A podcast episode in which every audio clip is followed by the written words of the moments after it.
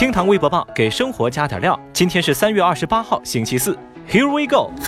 微博二百六十三万人关注，范冰冰美容院开业。最近微博上有消息说，范冰冰在北京的美容院开业了，李晨、范丞丞、马苏等现身支持。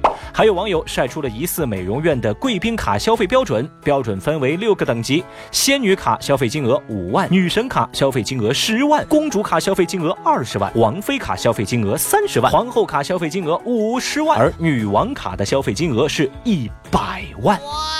看到这个价格，有网友说啊，哦，贫穷限制了我们的想象。也有部分人认为这是面向的消费人群不一样，不要大惊小怪。微博网友们刚刚才开启八卦之魂，设计师张帅在微博上发文表示，这个呢是小弟我的美容院，范冰冰他们呀只是来为我站台的。一时间看热闹的人是一哄而散，而对于这条莫名其妙的热搜第一，小雨表示无力吐槽。那我就祝福你们美容院生意兴隆哦。对了，记得依法纳税哦。微博一百九十一万人关注，史上最安全东单路口。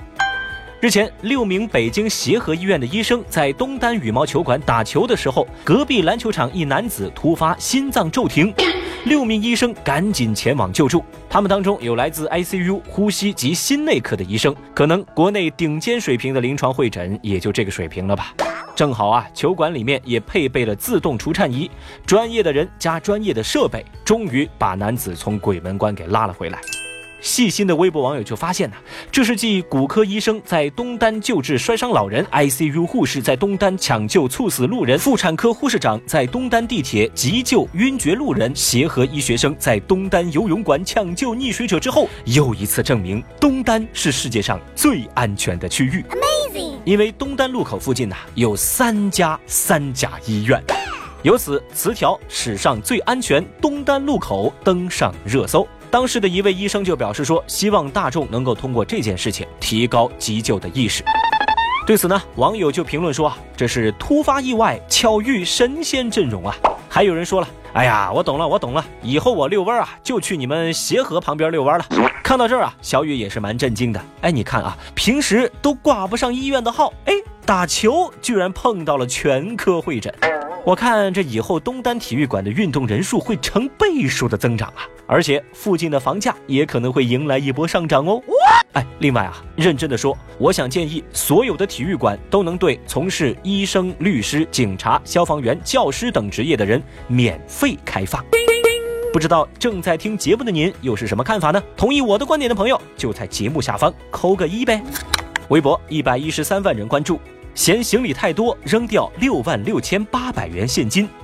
最近，广东商人陈先生到江苏丹阳出差，热情的合作伙伴送给他不少当地的土特产。但是啊，大包小包的拎着出差实在很吃力。到了火车站呢，陈先生就顺手扔了不少东西，想给自己减负，轻装上阵嘛。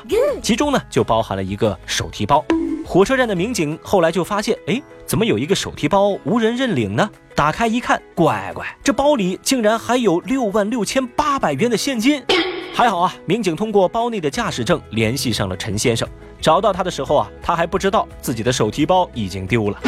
微博网友们看到陈先生的操作，也是哭笑不得啊。有人评论说：“怎么会有人这么傻呢？土特产和现金你都分不清啊，哥们儿。”还有网友表示：“哦呦，要是我的话，我就算把自己给丢了，也不可能把钱给丢了呀。”其实呢，小雨看到这哥们儿呢，还挺羡慕的。毕竟我的余额是不允许我扔这么多钱的。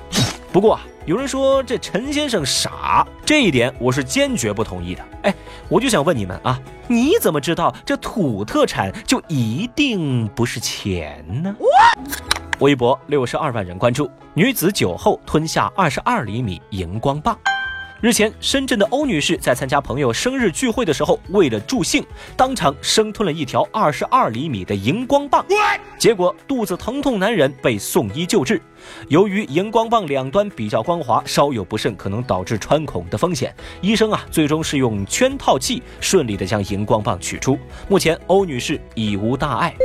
这玩杂耍一般的生吞荧光棒，把微博网友们看的也是一愣一愣的呀。在评论区的画风基本如下：吞荧光棒助兴，这是喝多了还是傻呀？No 做 No die，Why you try？哎，依我看呐，这个女的应该是在炫技。嗯，她的老公应该很幸福吧？Excuse me？呃，至于小雨我哈，我不清楚这位欧女士到底是艺高人胆大的社会人，还是不胜酒力的糊涂虫。